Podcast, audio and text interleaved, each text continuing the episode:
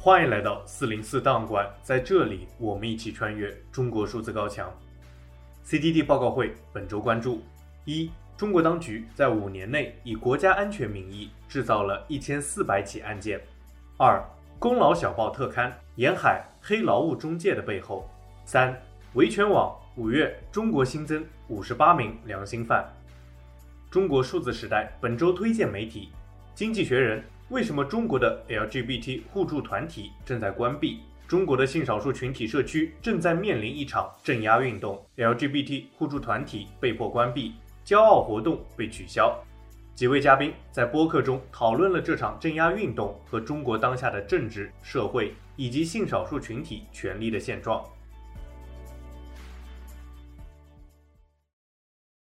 中央国家安全委员会主席习近平。五月三十号下午，主持召开二十届中央国家安全委员会第一次会议。习近平在会上发表重要讲话，强调要全面贯彻党的二十大精神，深刻认识国家安全面临的复杂严峻形势，正确把握重大国家安全问题，加快推进国家安全体系和能力现代化，以新安全格局保障新发展格局，努力开创国家安全工作新局面。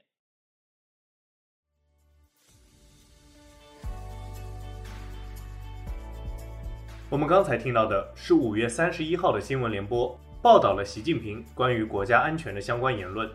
卫报在五月二十九日发布了一篇文章，以案件数来一窥中国的司法系统。卫报在引用了中国官方的多份报告之后指出，在截止二零二二年的五月里。在中国法院被起诉的人数达到了八百三十万人，同比增加百分之十二，而提起上诉的数量也增加了近百分之二十。其中，暴力犯罪的案件下降了百分之三十一点七，赌博、欺诈、传播淫秽物品等网络犯罪则增加了百分之四十三点三。另一方面，卫报引用稍早的一份最高人民检察院的报告，表示案件中有一千四百多起是涉及国家安全的。更为严重的是，在今年的反间谍法生效以来，已经有包括外籍人士在内的几十人遭到了拘留。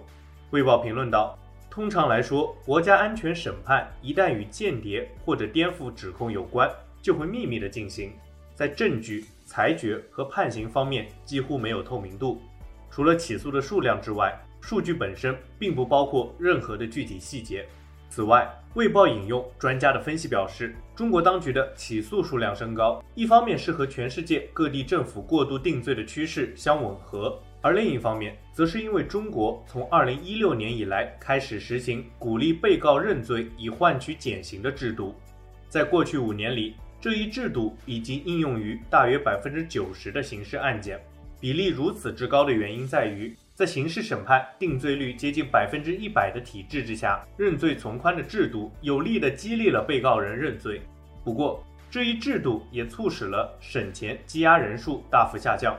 在二零一八年至二零二二年间，审前羁押率从百分之五十四点九下降到了百分之二十六点七，创造了历史新低。报告中，耶鲁大学蔡中曾中国中心主任唐哲表示。中国的制度一直都是尽可能的用惩罚和威慑来解决问题。然而，中国最高人民检察院则声称，它的作用包括确保调查和起诉是合法和公正的，并且表示中国的检察系统已经拒绝了公安机关提出的八十一点八万次逮捕，增加了百分之三十。唐哲认为，这是因为中国官方希望提高司法系统的公共合法性，以及保护终身负责治下的法官。最后，文章还显示，五年之内，中国有近八万名官员因为腐败而被起诉，其中包括一百多名省部级干部。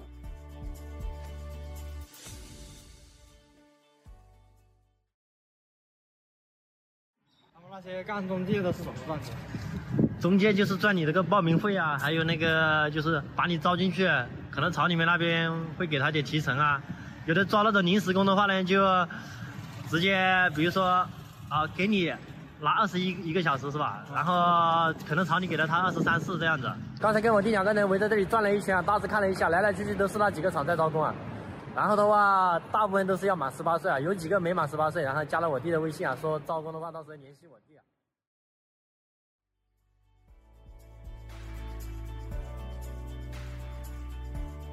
我们刚才听到的是一位广东博主关于打工中介的消息。我们接着关注，今年二月、五月分别发生了两起工人因为讨薪不成而杀害劳务中介的新闻，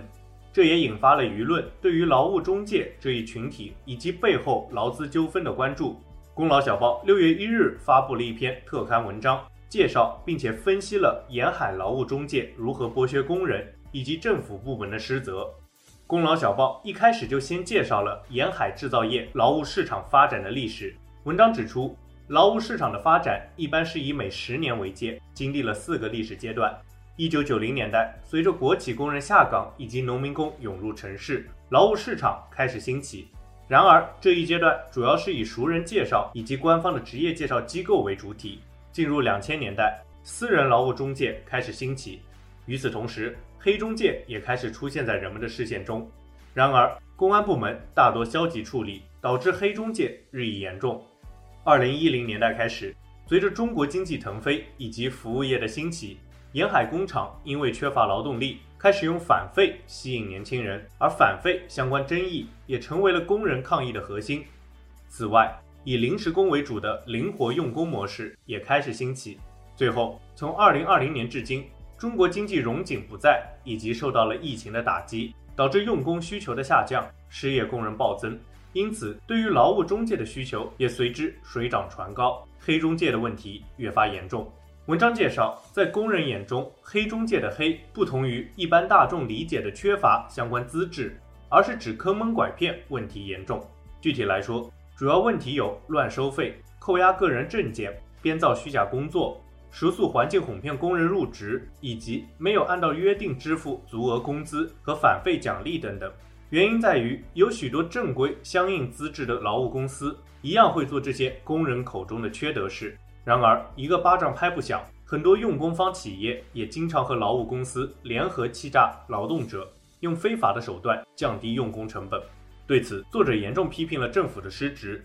他说：“对于规范劳动市场，虽然也时不时有政策出台，但都是雷声大雨点小。相比于其他政策，从未见过有何实效。其中最重要的政策是2014年人社部开始实施的劳务派遣暂行规定，而这一份规定要求企业将劳务派遣工人数压缩到工人总数的百分之十以内。但是法律条文中却为企业将派遣工转化为外包工留了后门。”百分之十的人数上限已经形同虚设，而在疫情之后，因为失业问题的严重，政府更是撒手不管。然而，工人们也没有停止反抗的脚步。作者罗列了一系列工人的运动，从二零零七年国家电网工人抗议公司偷偷将劳动关系改为劳务派遣，到二零二三年一月，杭州、重庆的三家抗原厂工人抗议等十多起大型工人抗争行动。而在工人抗争中，政府却扮演了不光彩的角色。在过去十多年，政府部门一直在尝试将劳动争议引导向司法途径来解决，包括劳务调解、仲裁、诉讼等一系列流程。这种方式可以将工人反抗原子化，化解工人集体的抗议行动。目前，相关的劳务派遣问题依然困扰着中国工人。此外，我们还需要关注的有非营利组织中国劳工通讯对于中国劳工权利的追踪报道。五月份，中国发生了安全事故三十四起，工人集体行动一百五十一起，工人求助九十起，其中工人集体行动的数量几乎是四月份的两倍。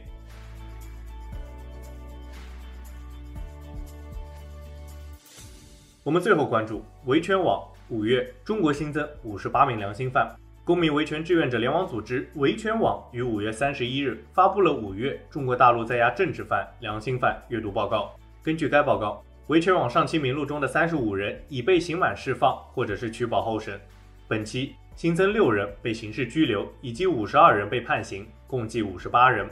被捕的主要原因是从事民主活动、人权活动、宗教活动和维权上访等。一、本月获悉上期名录中被判刑的四人名单：郭飞雄，八年；秦秋燕，六年；帅仁斌，三年六个月。王爱忠，三年。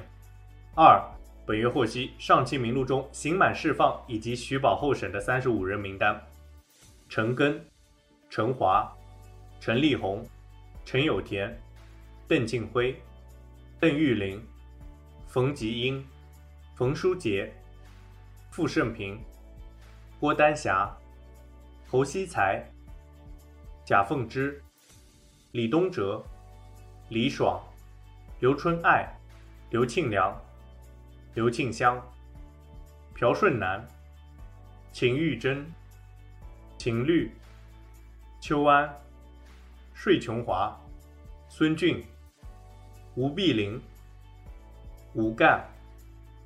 杨大云、杨立威、于向佳、岳立勇、赵维凯、庄慧清、董斌、方斌、胡宝龙、向明星。三、本月新增被刑事拘留或强迫失踪以及判刑的五十八人名单。刑事拘留六人，名单如下：张小玉、王丽珍、赵春红、杰丽红、李冰荣、黄秋燕。判刑五十二人，名单及刑期如下：张丽萍九年，周德勇、李凤英八年，王亚茹七年，杨杰六年，郑永兴五年十个月。李芳芳五年六个月，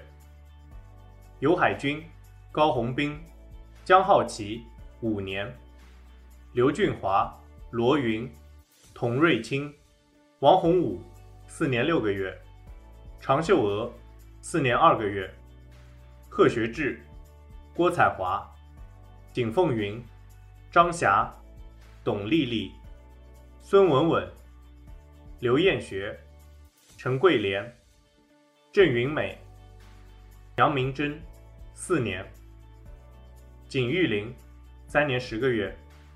詹心元、李春华、徐小晴、缪伯君、刘凤云、崔荣、黄玉霞，三年六个月；杨淑贤、王文杰，三年四个月；江桂秀、赵玉博、赵龙英。陈岸军、严淑芳、孙淑清，三年；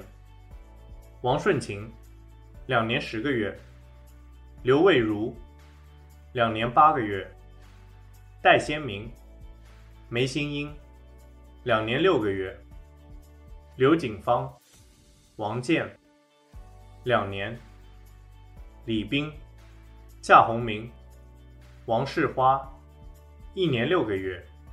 杨慧，一年四个月；长征，刑期不明。截止发稿为止，中国目前共有一千五百六十三名在押政治犯、良心犯，其中死缓十一人，无期徒刑十八人，有期徒刑一千三百一十七人，羁押未判二百一十七人，另有大量人员被精神病和强迫失踪，并未完全记录在内。